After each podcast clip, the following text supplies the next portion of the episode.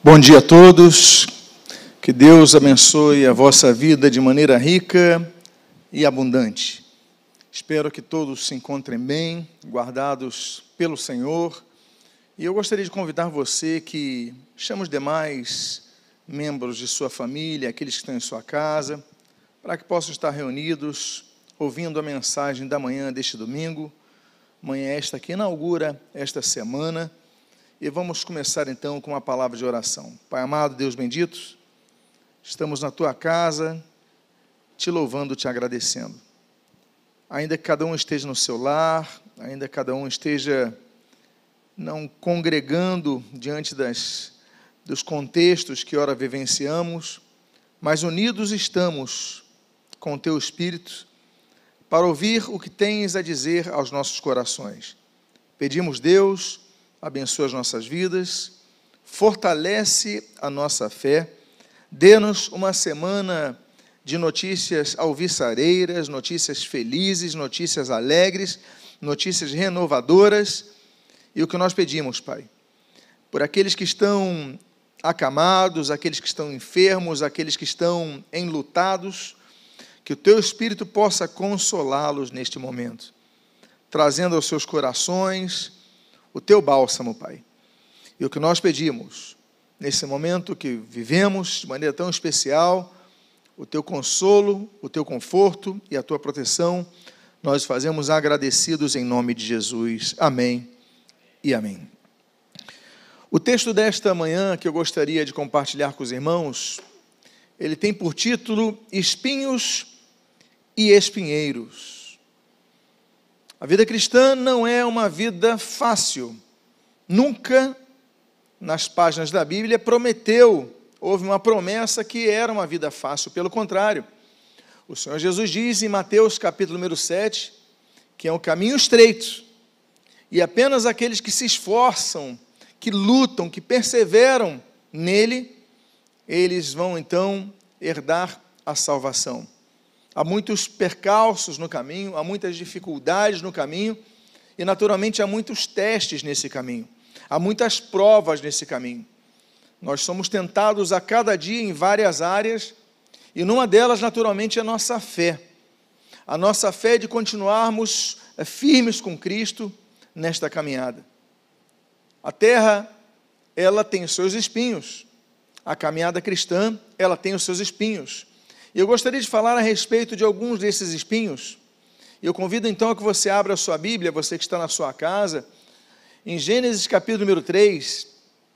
E eu gostaria de ler os versos de número 17 a 19, nas primeiras menções que a Bíblia traz a respeito de espinhos.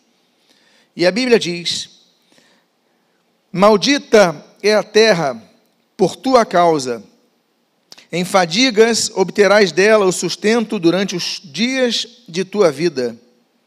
Ela produzirá também espinhos e ervas daninhas, e tu comerás a erva do campo, e no suor do rosto comerás o teu pão. Primeira coisa que nós vemos aqui é o surgimento dos espinhos, das ervas daninhas, dentre aquele projeto que Deus criou, que foi um projeto perfeito, mas o pecado, quando vem, Romanos já vai falar sobre isso, a terra vai gemer toda a consequência do pecado, toda a consequência do erro humano. Então, vai desencadear um processo de decomposição de um projeto perfeito de Deus, a começar com a nossa própria vida. O homem ele foi criado desde cedo para trabalhar. A sua função já começou a ser dar nome para as coisas dá nome para os animais, dá nome para a vegetação, dá nome para, para tudo. Agora o homem teria então uma nova tarefa, e a tarefa seria tirar os espinhos, tirar as ervas daninhas do campo. Essa é a nossa tarefa. O pecado ele vem e ele vai gerando consequências, como aconteceu no Éden. O pecado ele vem e vai gerando consequências em nossas vidas. E a cada dia nós devemos trabalhar, não agora mais para nominar as coisas, mas para tirar os espinhos, os espinhos que vão sufocando tudo que nós fazemos, os espinhos que vão trazendo feridas, os espinhos que vão destruindo o belo jardim. uma vez ali em Wittenberg, numa das igrejas de Wittenberg, onde Lutero morou, onde Lutero exerceu o seu ministério, havia um quadro de Lucas Cranach, muito bonito, atrás daquele altar, daquela catedral da Stadskirche, que mostrava na metade daquele quadro um campo bem cuidado e outro a outra metade daquele quadro um campo destruído. E aquele quadro de Lucas Cranar, ele mostrava, o velho, ele mostrava é, em relação à seara do Senhor, o que estavam fazendo com a seara do Senhor. Muitos, ao invés de construir belos jardins na seara do Senhor, estão construindo jardins com ervas daninhas. Estão destruindo por causa do pecado, por causa da ganância, por causa da, da falta de conhecimento. A palavra de Deus diz: Meu povo perece porque lhe falta conhecimento. E nós vemos parte da igreja destruindo a imagem da igreja que tem que ser preservada. Mas eu não quero falar sobre isso hoje. Eu quero falar sobre as ervas daninhas que nós devemos retirar. Nós devemos trabalhar em todo tempo. Ageu, capítulo número 1, o profeta diz que era hora do povo sair da sua acomodação para trabalhar. Porque se eles não trabalhassem, aquelas ruínas do templo permaneceriam no chão aquelas pedras não seriam reerguidas, o mato continuaria crescendo. E Deus fala agora: é caso de vocês habitarem as suas casas bem produzidas e deixarem meu templo em ruínas. Nós temos que construir nossa vida, arrancando os capins, arrancando os matos, e no contexto dessa mensagem, arrancando os espinhos e as ervas daninhas. O Senhor diz que Deus, ele trabalha até agora. João capítulo número 5. No capítulo seguinte, no João capítulo número 6, o Senhor Jesus diz: Olha, trabalhai, pois, pela vida eterna. A vida eterna não é algo que você foi sorteado, de repente já fui sorteado, eu sou salvo, não. O Senhor Jesus falou para trabalharmos para a vida eterna. E esse trabalho não é apenas a. Nós temos a salvação pela fé, que nos é oferecida pela graça de Deus, mas nós temos que trabalhar todos os dias. O homem interior contra o homem exterior que se levantam, a nossa carnalidade latente, a nossa inveja, a nossa raiva, os nossos temperamentos, nós temos que dominá-los. Nós temos que lutar com isso diariamente. Do que sai de nossa boca, nós devemos dominar tudo isso. São espinhos que vão crescendo e que devem ser arrancados. A, a Bíblia diz, mostrou, olha, vai produzir o pecado, produz isso, produz novos espinhos, produz novas ervas daninhas, e nós temos que trabalhar, trabalhar em todo o tempo. O Senhor Jesus, ele diz em Mateus capítulo 9, os campos estão brancos, estão prontos para a colheita, mas faltam o quê? Pregadores? Não. Faltam oficiais da igreja? Não. Faltam diáconos? Não. Ele não falou isso, ele falou faltam trabalhadores para a sua seara. Não faltam pessoas com títulos. Faltam pessoas que muitas vezes sem título trabalham. Então o texto, ele nos aponta isso. Por isso o Senhor Jesus diz em Mateus, em João capítulo 9: Trabalhai, pois, enquanto é dia, pois a noite vem quando não se pode trabalhar. Há um momento que nossos trabalhos cessarão, e a questão é o que nós temos deixado, qual tem sido o nosso legado. Um dia entraremos naquilo que o livro de Hebreus diz, o descanso. O nosso descanso não é um shabat, não é um dia de 24 horas. O descanso que a Bíblia fala em Hebreus é o descanso da eternidade. Mas ele fala: olha, vocês têm que trabalhar enquanto é dia, a noite vem quando vocês não vão poder mais trabalhar. Nós temos que aproveitar as oportunidades. Atos capítulo número 28, quando Paulo está na sua, nos seus dois anos da primeira prisão em Roma, Paulo esteve preso duas vezes em Roma. Na primeira ele ficou dois anos, depois ele saiu. Na segunda foi a sua prisão derradeira que o levou à morte. Naquela primeira prisão, a Bíblia diz em Atos 28 que ele ficou ali junto a soldados. E ele era uma prisão domiciliar, a Bíblia diz inclusive que ele pagava a sua própria casa onde ele ficava, mas a Bíblia diz nesse mesmo capítulo que ainda que ele estivesse preso, ele recebia pessoas em sua casa, porque ele ficava pregando, ele aproveitava as oportunidades. A tal ponto de nós lermos ali na carta que ele escreve em cadeias aos Filipenses, que a própria guarda pretoriana, os próprios soldados romanos, todos já ouviram falar do evangelho enquanto Paulo estava preso. Ele aproveitou a oportunidade da prisão para pregar, para trabalhar, para semear, a fim de frutificar. Nós devemos ser cristãos que devemos procurar as oportunidades. Eu estou confinado na minha casa, eu estou com limitações, não importa, trabalhe. Escreva um livro, mande mensagens. Use um dom e um talento que Deus tem lhe dado. Talvez você não esteja, ah, mas eu, eu sou músico, não posso cantar aqui, mas você pode compor novas músicas na sua casa. Você não sei, você tenha, você tem um, um mar de possibilidades que você pode criar. A única coisa que você não deve fazer é ficar em casa perdendo o seu tempo. Quando você vê se passa um mês, se passam dois meses, e o que, que você fez desse tempo? Nós temos que trabalhar, nós temos que empreender, nós temos que lutar, ainda que confinados, ainda que Paulo preso ali, ele pregava, ele escrevia suas cartas. Existem quatro cartas de Paulo na prisão. Paulo escreve ali Efésios, Colossenses, uh, Filipenses e Filemão, quatro quatro textos bíblicos saem da prisão de um prisioneiro, porque ele não perde o seu tempo. Então nós devemos aprender que os espinhos eles crescem, mas eles crescem para que nós trabalhemos, a fim de que o arranquemos. Uma coroa, que é uma das coroas mais que mais falam aos nossos corações, que trazem dor, que trazem um peso de ser uma coroa da injustiça.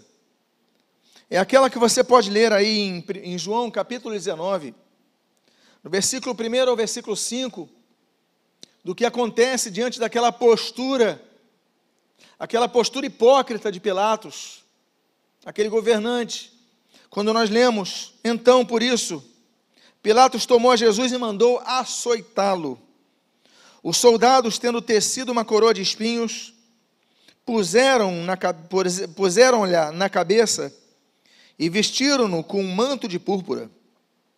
Chegaram-se a ele e diziam: Salve, Rei dos Judeus! e davam-lhe bofetadas. Chegavam-se a ele e diziam salve e davam-lhe bofetadas. Outra vez saiu Pilatos e disse: Eis que vos apresento, para que saibais que eu não acho nele crime algum.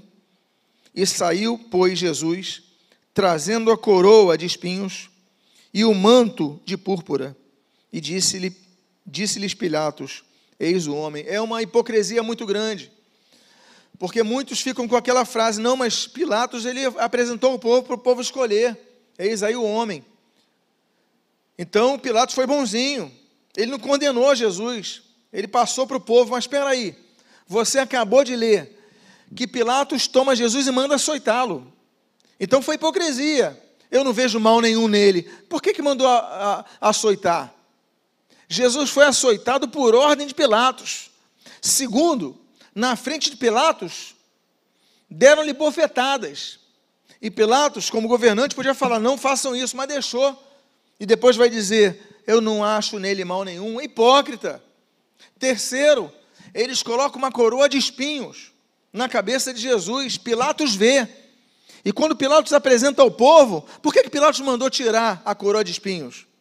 Por que, que ele deixou cravar uma coroa que é dolorosa? na testa, nas têmporas de Jesus, na nuca de Jesus. Meu Deus! Se Pilatos fosse essa pessoa, ah, mas eu não vejo nele mal alguma, não tire a frase do seu contexto. Foi uma pessoa má. Foi uma pessoa culpada dos seus atos. Não adianta lavar a sua mão, a sua mão está com sangue. Mas o fato é que essa coroa é a coroa da injustiça. A coroa de espinhos é a coroa da humilhação. Se o próprio Senhor Jesus, o Cordeiro de Deus, inocente, a imagem do Cordeiro era a imagem da inocência. João capítulo 1, versículo 29, eis aí o Cordeiro de Deus que tira o pecado do mundo. Jesus aparece nos evangelhos como apresentado como Cordeiro no seu batismo. Depois, em glória, Jesus aparecerá ali em Apocalipse capítulo 5 como cordeiro. A imagem da pureza, não houve nele dolo. Hebreus capítulo 4, 1 Pedro falam sobre isso, não há pecado em Jesus, mas ainda assim, ele escrava uma coroa de espinhos na sua cabeça. É a coroa da humilhação, é a coroa da injustiça. Se ele passou por isso, por que, que você não pode passar por isso? Por que, que eu não posso ter passado por isso? Por que cada um de nós não possa ter passado por isso? A fase da humilhação, ela acontece. A fase da perseguição, da injustiça, ela acontece. Eu quero dizer para os irmãos que existem seis tipos de coroas. Há coroas, por exemplo, Salmos número 103, a coroa da graça e da misericórdia. É uma das coroas que os servos de Deus recebem. A outra coroa é a coroa incorruptível que nós lemos ali em 1 Coríntios capítulo número 9. A outra coroa é a que nós lemos em 1 Tessalonicenses capítulo 2, a coroa da alegria. A quarta coroa é aquela que nós lemos na derradeira carta do apóstolo Paulo, 2 Timóteo capítulo número 4, é a coroa da justiça. A quinta coroa é aquela que nós lemos em 1 Pedro, aliás, uma carta muito firme, uma carta muito intensa, uma carta muito forte. Essa coroa é a coroa da glória. E a sexta e última coroa é aquela que nós lemos em Apocalipse, capítulo número 2. É a coroa, é a coroa da. É a coroa da vida. Amados irmãos, nós temos que ficar muito atentos, muito atentos, sempre. Porque, meus amados, a, os espinhos eles crescem nos nossos campos. Os espinhos eles crescem, eles surgem. Mas nós temos que entender que muitas vezes, às vezes até a nossa premiação, ela vem em forma de espinhos. Nós plantamos coisas boas e recebemos coisas ruins como troco. Jesus plantou amor, Jesus plantou cura, Jesus plantou salvação, mas ele recebeu ali coroa de espinhos. Mas eu quero dizer para vocês uma coisa: que essa não foi a última coroa que Jesus recebe, porque logo depois ele foi coroado em glória. Ele hoje tem a coroa, ele pode ser dito ali como Apocalipse capítulo 1 diz: Ele é o Rei dos Reis, Ele é o Senhor dos Senhores. Então fiquemos sempre atentos a isso. A coroa da vida virá para aqueles que sejam fiéis ao Senhor até o fim. Há uma terceira coroa que eu gostaria de compartilhar com os irmãos, que se encontra no livro de Números, capítulo número 33 versículos 53 e 55. A Bíblia diz: Tomareis a terra em possessão e nela habitareis, porque esta terra eu vou lá dei para possuirdes. Porém, se não desapossares de diante de nós, os moradores da terra, então os que deixardes ficar-se-ão, ficar-se-vos-ão como espinhos nos vossos olhos. Olha só o que ele diz e como aguilhões nas vossas ilhargas, e vos perturbarão na terra em que habitardes. Eu vou repetir esse texto, que ele é muito importante. Deus está dizendo de Israel a Israel em relação a possuir a terra prometida, ele fala, vou repetir: se vocês não desapossarem diante de vocês, os moradores da terra, os que ficarem vão se tornar espinhos aos vossos olhos. Nós temos que arrancar questões do passado de nossas vidas não podiam ficar estrangeiros ali, não podiam ficar pessoas estranhas ali. Era uma nova vida, era uma nova terra, era uma nova identidade, era um novo momento. Deus falou: eles têm que sair dessa terra. Essa terra eu dei para vocês, não dei para eles, eles foram ocupando. Eu dei para vocês. A posse é vossa. Eu prometi, agora não pode ficar ninguém. Porque se vocês deixarem esses moradores, eles vão se tornar espinhos. Há coisas do passado que, se você não arrancar logo, você vai deixando e vão se tornando espinhos. Ah, não, deixa, deixa, deixa isso daí como está, não vai ter problema nenhum. É uma, é um, é um filhotezinho de leão, olha, tão bonito aí, deixa na minha casa. Aí cresce, vai crescendo, vai crescendo, qualquer hora já está um leão faminto, com o seu instinto, e come as pessoas da casa. Por quê? Porque você não se preocupou em arrancar o perigo, enquanto você tinha a possibilidade. É muito mais fácil arrancar os espinhos quando estão começando, quando está no espinhal.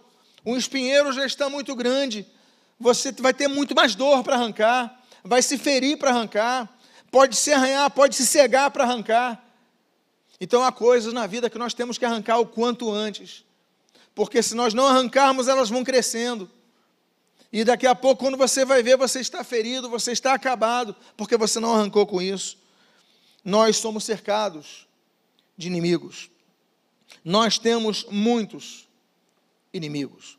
A Bíblia diz em 1 Pedro capítulo 5 que Satanás, ele anda ao nosso derredor, ocasião, buscando ocasião oportuna para nos devorar. Ele é nosso inimigo. E uma das coisas mais belas que nós temos na Bíblia é um texto que se registra em Êxodo, capítulo número 23, quando nós vemos que apesar de nós termos inimigos, nós temos um aliado. A Bíblia diz: Olha, Israel, se me ouvires, se atentares o que vos digo, e fizeres tudo o que vos digo, eu serei inimigo dos seus inimigos, e eu serei adversário dos seus adversários. Deus não falou que ele arrancaria os inimigos, mas ele falou que lutaria conosco para vencermos os inimigos. Nós não estamos sozinhos na batalha. Há muitos momentos que nós nos despreocupamos e nós não ouvirmos a voz do Senhor, ouvimos a voz do Senhor, como diz o texto Êxodo 23, não atentamos o que ele diz, e a Bíblia diz que Deus mesmo suscita inimigos para guerrearem contra nós. Não é o que aconteceu em 1 Reis capítulo 11, quando Deus levantou Haddad. Haddad é levantado para lutar contra o rei é, Salomão. Vira um inimigo e Deus suscita esse inimigo. Às vezes nós confiamos, às vezes nós nos preocupamos, às vezes nós é, não os vigiamos e vamos deixando o espinhal vir, os inimigos vão se levantando. Por isso, a primeira coisa que nós devemos fazer é quando os inimigos estão ao nosso redor pedir ajuda. O salmista, no Salmo de número 31, diz assim: Senhor, livra-me de meus inimigos. Peça ajuda ao Senhor, porque nesse momento você vê que você não tem força. Deus é a nossa força. Você não tem capacidade sozinho de guerrear, mas Deus guerreia conosco. Deus guerreará por você. Mas faça isso que o salmista disse: Senhor, guerreia por mim. A nossa luta, meus amados irmãos, não é contra a carne, contra a sangue, não é contra A ou contra B. Efésios capítulo número 6, ela vai falar que a nossa luta é contra principados e potestades, contra dominadores desse mundo tenebroso, contra as forças espirituais do mal nas regiões celestes. A nossa luta é quádrupla no mundo espiritual. É uma luta intensa e não podemos parar. Tem um quarto tipo de espinho que eu gostaria de compartilhar com os irmãos.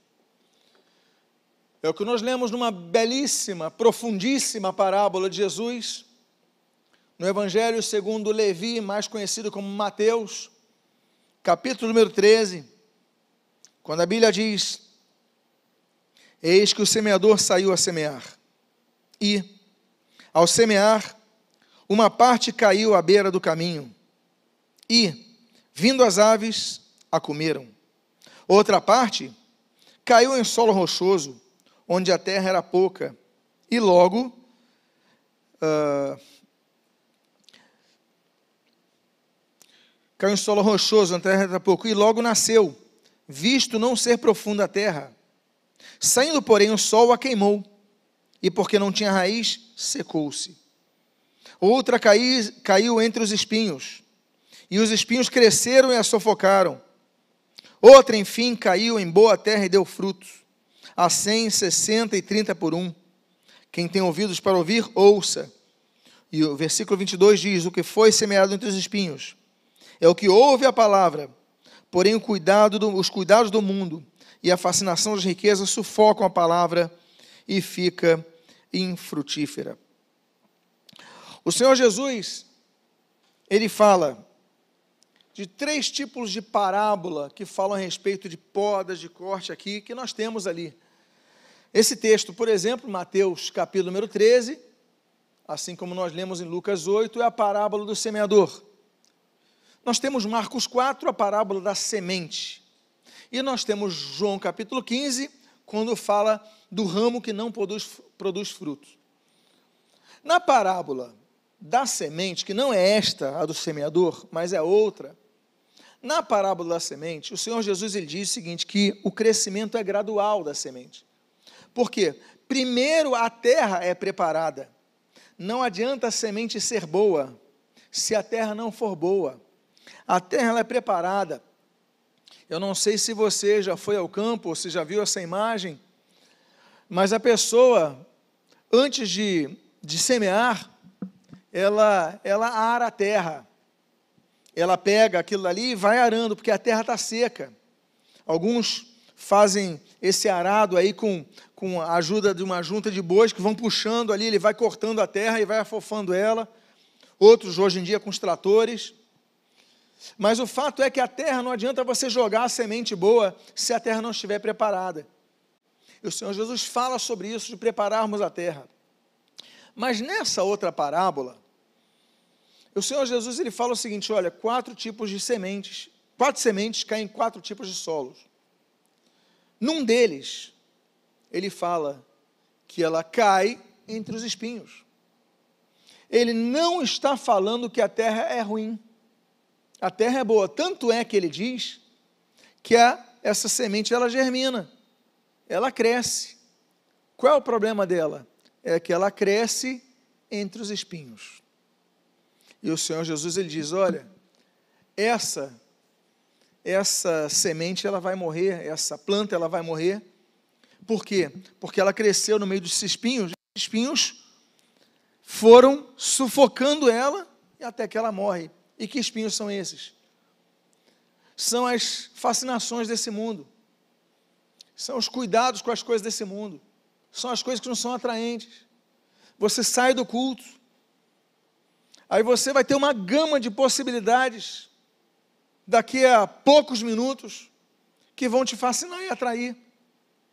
Você vai ver coisas na televisão, vai ver coisas na internet que vão te distrair vão te tirar do foco da mensagem. É provável que alguns que estejam ouvindo essa mensagem, daqui a algumas horas já tenham se esquecido dela, por quê? Porque é a fascinação pelas coisas, as cores que são apresentadas, os artistas, os documentários, as séries, tantas opções nós temos. E a gente vai esquecendo das coisas que o Senhor Jesus falou ali em primeiro lugar. Busca o reino de Deus e a sua justiça, as demais coisas vão ser acrescentadas. Mateus 6,33. O Senhor Jesus ele fala tenham cuidado. As, os assuntos espirituais têm que, tá, têm que ter primazia, têm que estar em primeiro lugar. Porque senão, vêm as fascinações e vão, aí vão contaminando, vão contaminando, você vai dando ouvido a quem não tem experiências com Deus, aos religiosos de plantão, aos incrédulos de plantão, e aquilo vai sufocando a palavra que você recebeu, apesar de receber em boa terra, os espinhos vão destruindo ele fala: cuidado para que você não fique infrutífero. Você tem que ser frutífero até as pessoas para serem batizadas por João Batista. Mateus capítulo 3. João falou: olha, produzi, pois, frutos dignos do arrependimento. Não é só ir se batizar, você tem que produzir frutos. Que frutos você tem produzido para Deus? Ah, eu não tenho produzido nenhum fruto. Está errado. Está errado. Nós temos que produzir frutos. João capítulo 15. O Senhor Jesus falou: se o ramo não produz fruto, ele só serve para ser uma, uma coisa, para ser cortado e lançado ao fogo. Agora, o ramo que produz frutos, ele tem que ser podado, também tem corte, a fim de que produza mais. O Senhor Jesus ele fala em outra parábola que tem a ver com esses cortes, Lucas 13, a parábola da figueira. A Bíblia diz que depois de três anos passando por ali, a figueira não produzia fruto. Ela então seria cortada.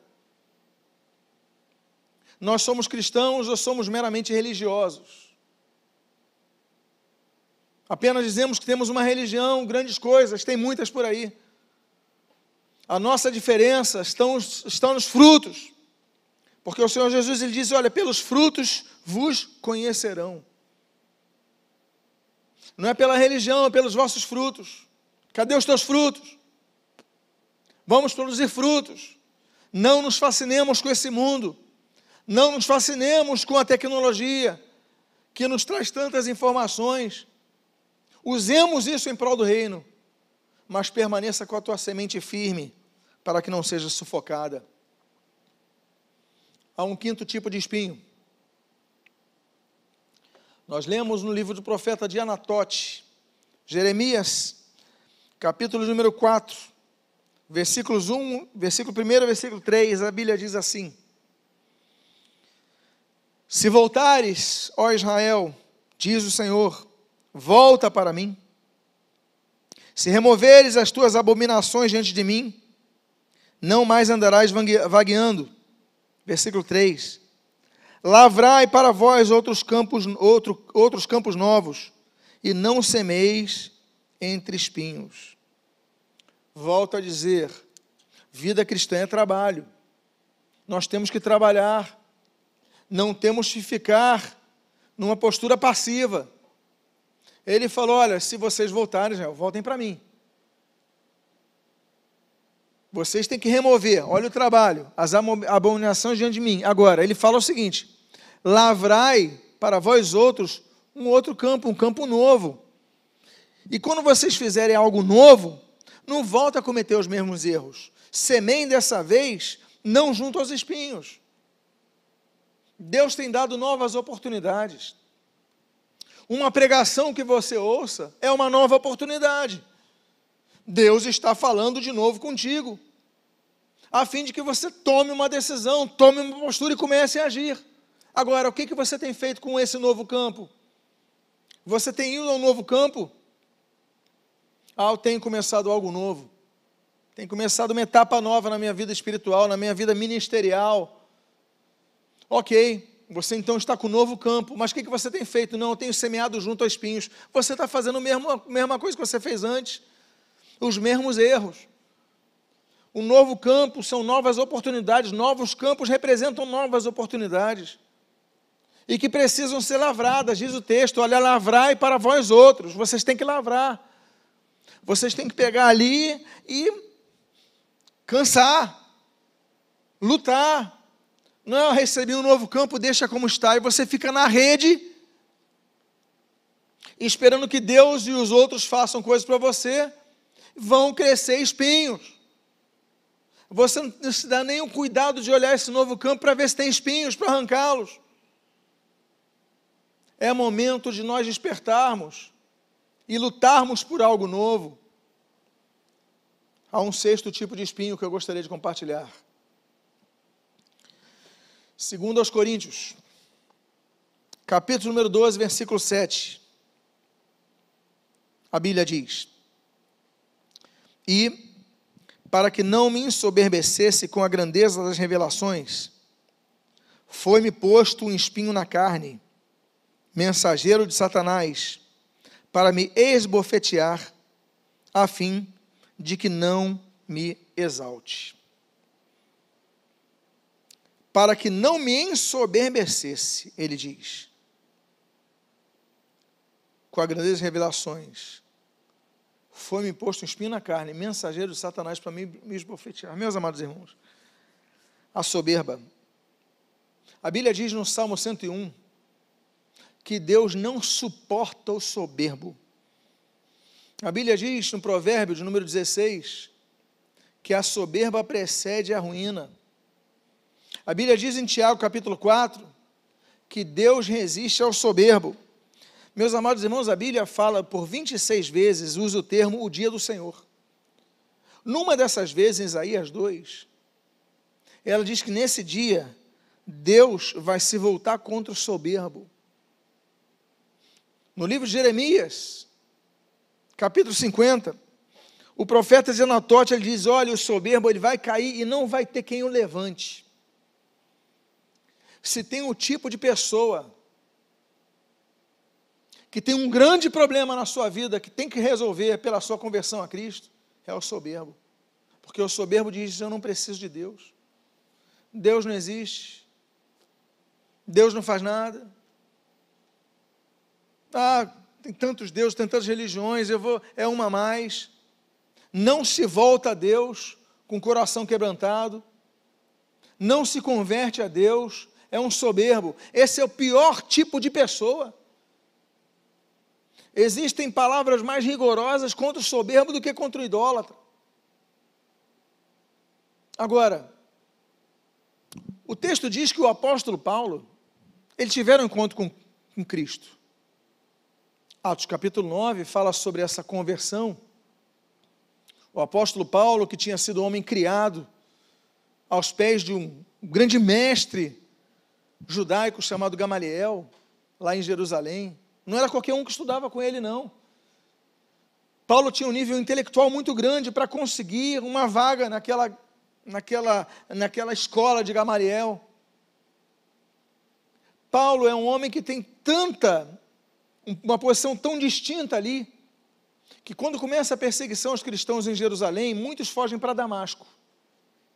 Aí a Bíblia diz que o apóstolo Paulo vai até o sumo sacerdote e fala: Olha, eu posso em Damasco prender eles.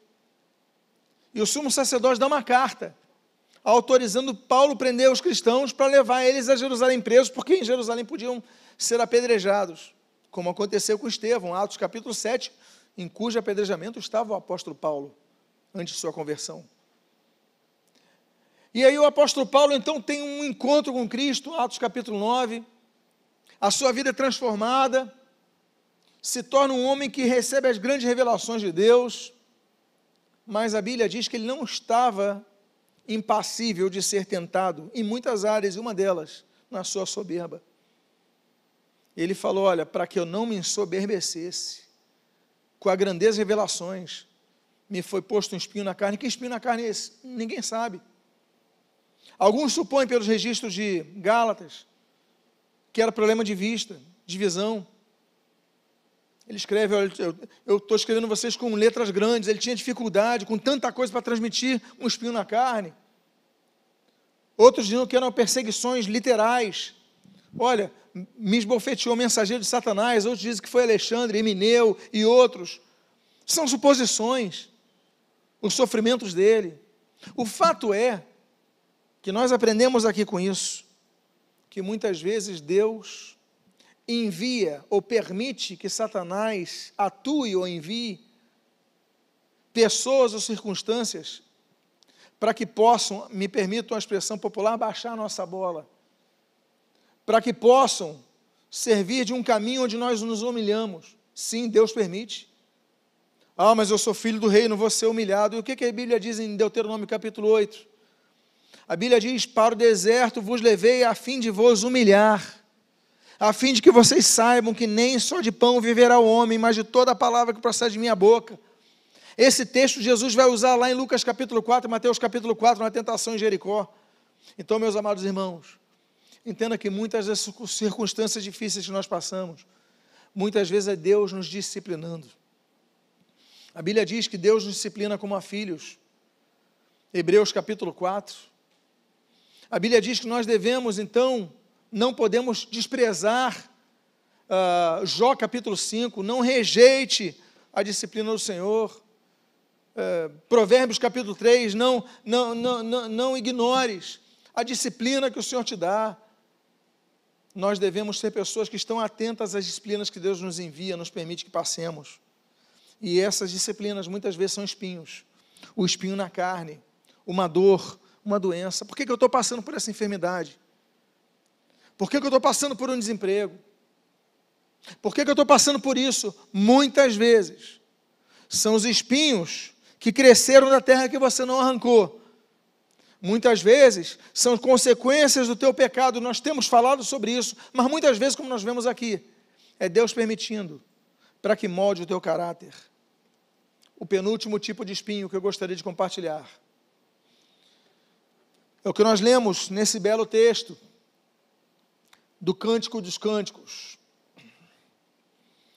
A Bíblia diz, no capítulo 2, no versículo de número 1 e no versículo número 2,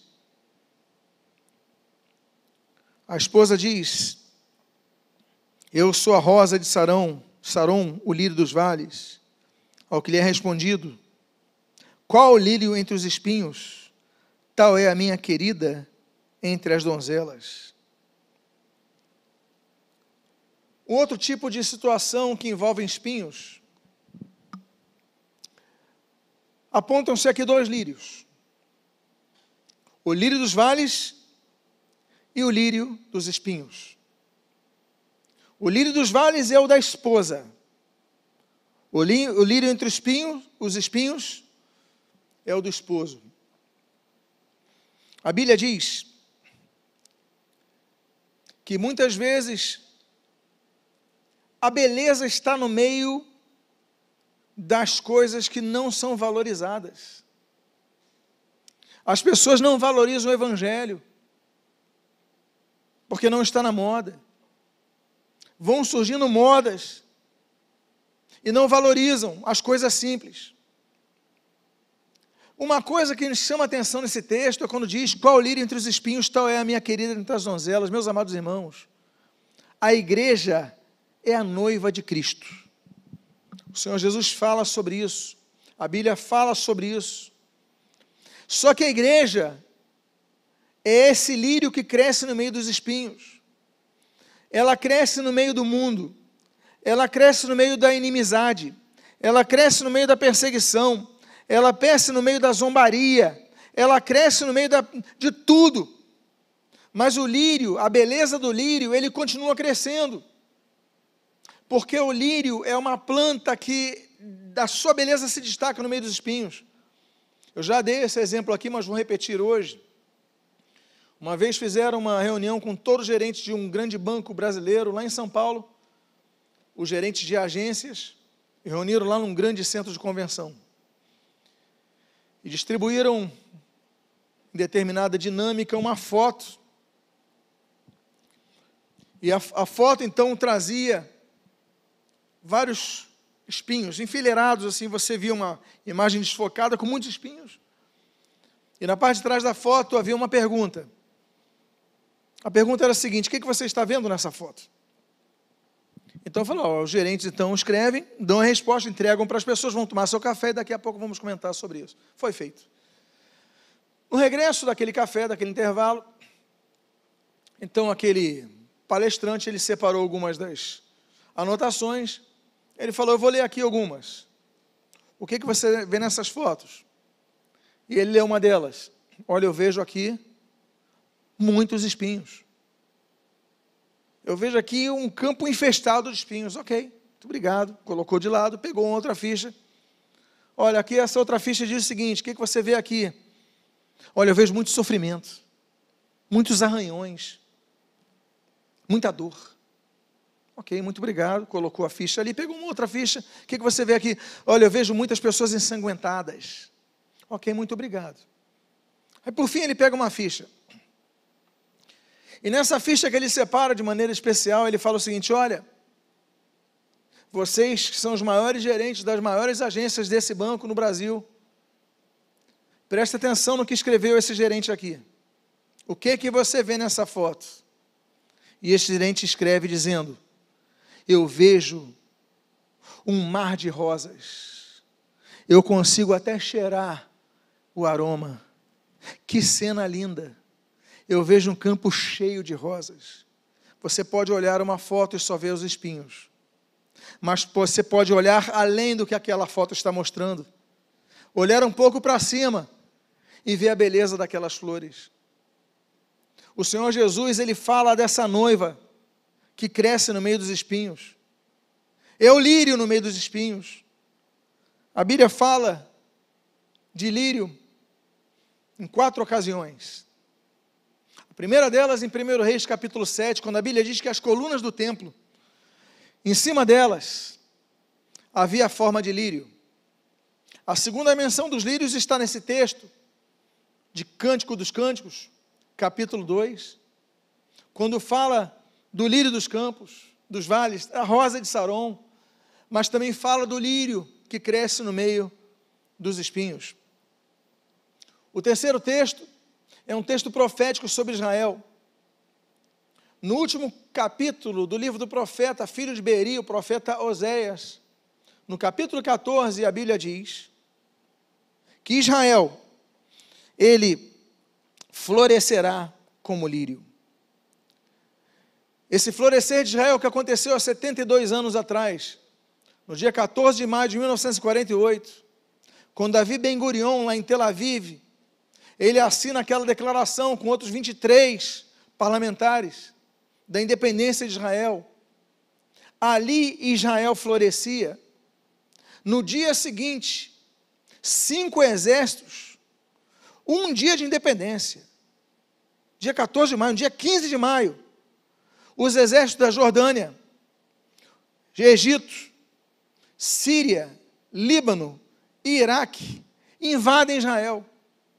Por quê? Porque Israel nasceria no meio dos espinhos. Israel passou por muitas guerras, Israel continua sendo um país em estado de guerra, não existe um, um, um momento de paz. Ainda que tenha firmado aí tratado de, tratado de paz com o Egito em 1979 e com a Jordânia em 1994, ali com os esforços de Jimmy Carter e, e Bill Clinton, mas Israel continua cercado de inimigos, sempre com ameaças. Agora o Irã, um novo, um grande ator, a partir de 1979, a República Islâmica do Irã, querendo varrer Israel do mapa. Israel, a Bíblia profetizou que seria como lírio, cresceria no meio dos espinhos. E por fim, o Senhor Jesus usa em Mateus capítulo 6, no meio daquele ensinamento do chamado Sermão do Monte, que é Mateus capítulo 5, 6 e 7, no capítulo 6, ele fala o seguinte: olha, não andem ansiosos com coisa alguma. Olhem para os lírios. Eles não fiam, não tecem, mas nem Salomão, em toda a sua glória, se vestiu como os lírios no campo. Então não andem ansiosos. Deus vai suprir. Eu digo para vocês que seja o lírio, que ainda que estejamos no meio do espinheiro, que você entenda que o lírio vai crescer. Não deixe sufocar, permaneça o seu crescimento, permaneça a sua busca com Deus, permaneça a comunhão com os santos, permaneça a sua vida de oração, permaneça o seu estudo bíblico, porque o lírio vai crescer ainda que tem os espinhos. Esse texto diz: Olha, qual lírio entre os espinhos, tal é a querida entre as donzelas. O Senhor Jesus é o noivo, se casa com a noiva de Cristo, a igreja, cujas bodas são relatadas, as bodas do Cordeiro. E por fim, o oitavo e último tipo de espinho. Eu separei um dos textos muito belos, porque nós iniciamos com o início dos espinhos na nossa história, mas eu encerro com o fim deles há um texto que menciona o fim dos espinhos. E se você ver a imagem que eu coloquei, ela é um pouco diferente. É a imagem de pinheiro, é a imagem de cipreste. A Bíblia diz no livro do profeta Isaías, capítulo 55, versículo 13: Em lugar do espinheiro crescerá o cipreste, o pinheiro. Em lugar da sarça crescerá a murta e será isto para a glória do Senhor e memorial eterno que jamais será extinto. Nós falamos da profecia de Oséias, capítulo 14, sobre o estado de Israel. Esse mesmo capítulo, Deus fala do cipreste. Ele fala: Eu vou ser como cipreste verde, eu vou dar os frutos para vocês, eu vou dar sombra a vocês, eu vou dar alimento a vocês. É interessante que o cipreste, a madeira do cipreste, é a madeira que vai ser trabalhada a arca de Noé, Gênesis capítulo 6. A madeira do cipreste é a madeira, 1 Reis capítulo 6, que vai servir como piso do templo. de Salomão. É uma madeira nobre. É uma madeira bela. É uma madeira resistente. Por isso que vai ser a arca de Noé e da madeira do piso do templo. E após um período de espinhos, após um período de habitarmos entre os espinheiros, a Bíblia diz que um dia vai chegar. E nesse texto belíssimo de Isaías 55 diz: em lugar do espinheiro crescerá o cipreste, em lugar da sarça crescerá a murta. Em lugar do seu sofrimento, meu irmão, minha irmã, isso não está no texto bíblico, eu estou mencionando para você, virá alegria. Em lugar das lágrimas, virá consolação. Depois do deserto, virá a terra que mana leite e mel. Sim, em lugar do espinheiro vai crescer o cipreste. E isto será para a glória do Senhor e o memorial eterno, que jamais será extinto. No início dos tempos, havia um símbolo no meio do jardim do Éden, que era a árvore do conhecimento do bem e do mal. Aquela árvore era o símbolo.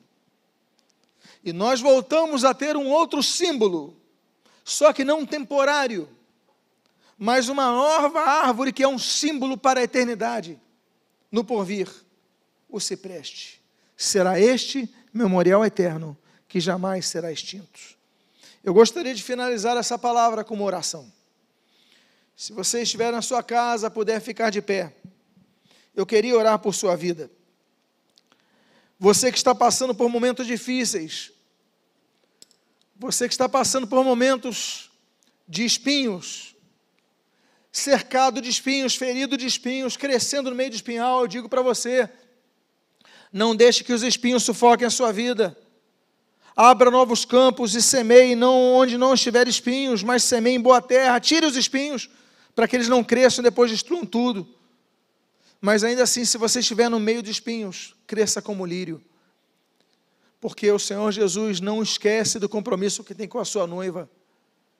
Ele é o lírio dos vales, a rosa de Sarão, mas nós somos o lírio crescido entre os espinhos. Eu quero fazer uma oração por sua vida, Pai amado, Deus bendito.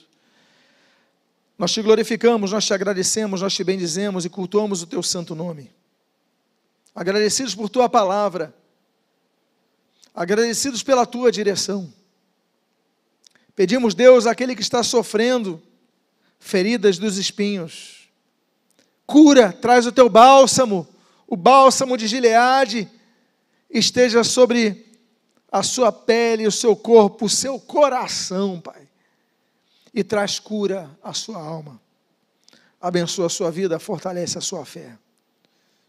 E que logo saiamos dessa fase voltemos a nos congregar e percebamos, Pai, que em todo momento Tu estiveste conosco, nos guardando, cuidando de nós. Aqueles pais que estão sofrendo, Tu não os abandonastes, mas Teu Espírito está aí para consolar. O que nós pedimos é a Tua atuação, Pai, mesmo no meio dos espinheiros mesmo no meio dessa peregrinação por uma terra estranha, uma terra que não, não pertencemos a esta terra, nós somos desse local, Pai, estamos de passagem, um dia habitaremos na glória contigo, na glória eterna, mas ser conosco nos abençoa. E o que nós pedimos, nós o fazemos agradecidos em nome de Jesus. Amém.